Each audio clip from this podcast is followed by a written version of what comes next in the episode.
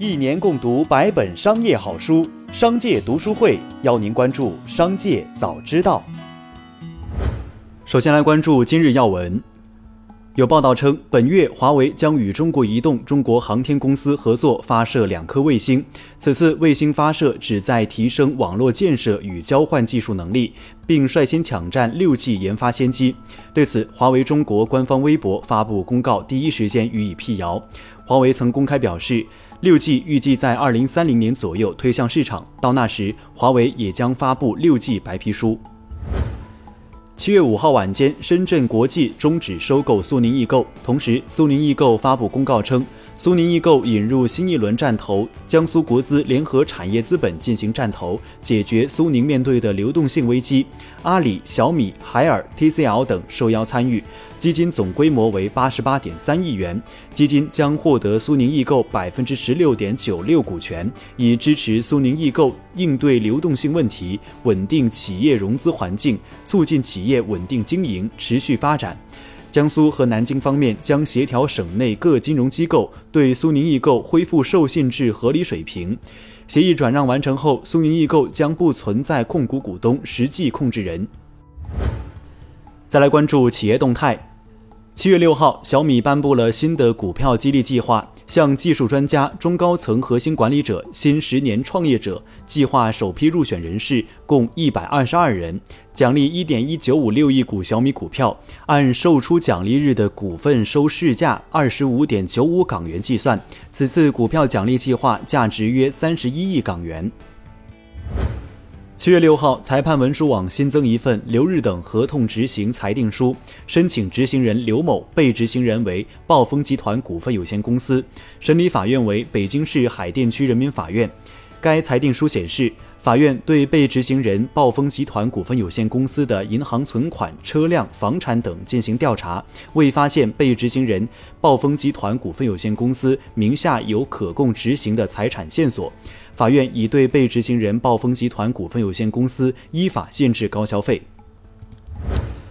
滴滴出行美股盘前跌幅扩大至百分之三十。此前，国家网信办要求应用商店下架滴滴出行 App，并认真整改存在的问题。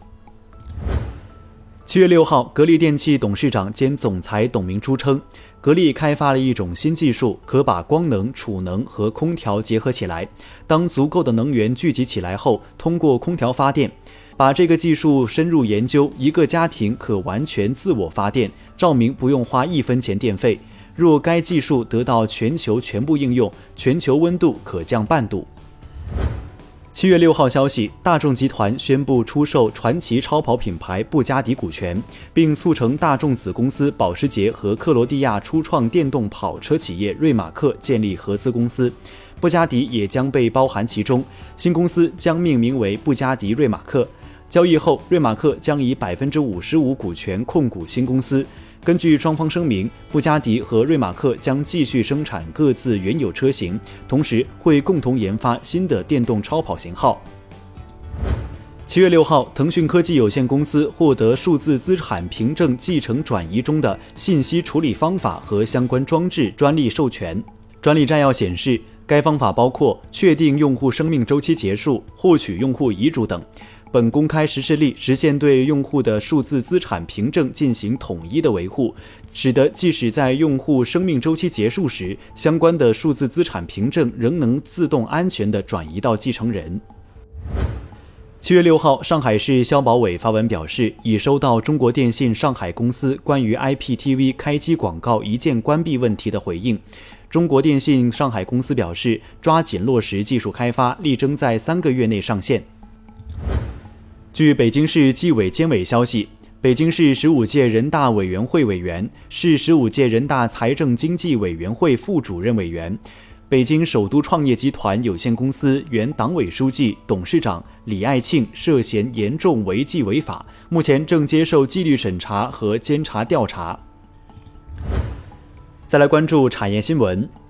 数据显示，六月份农业农村部重点监测的六种水果批发均价每公斤六点二八元，环比下降百分之八点六。西瓜价格环比下降百分之二十七点三。巨峰葡萄、富士苹果、鸭梨、香蕉价格环比分别下降百分之八点六、百分之五点九、百分之五点六、百分之四点八。菠萝逐步退市，价格环比持平。专家表示，现在水果进入季节性供给高峰，品种多。葡萄、李子、龙眼也将在七月份大量上市，同时苹果、梨、柑橘类水果进入清库存尾期，这些推动水果批发价格年内首次环比下跌，也进入到季节性下降通道。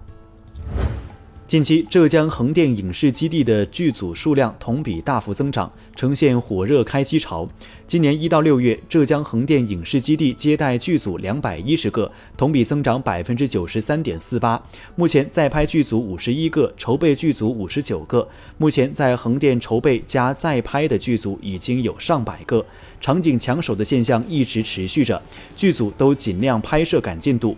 浙江横店的群众演员注册人数累计超过了十万人，目前超过八千人长期在横店生活。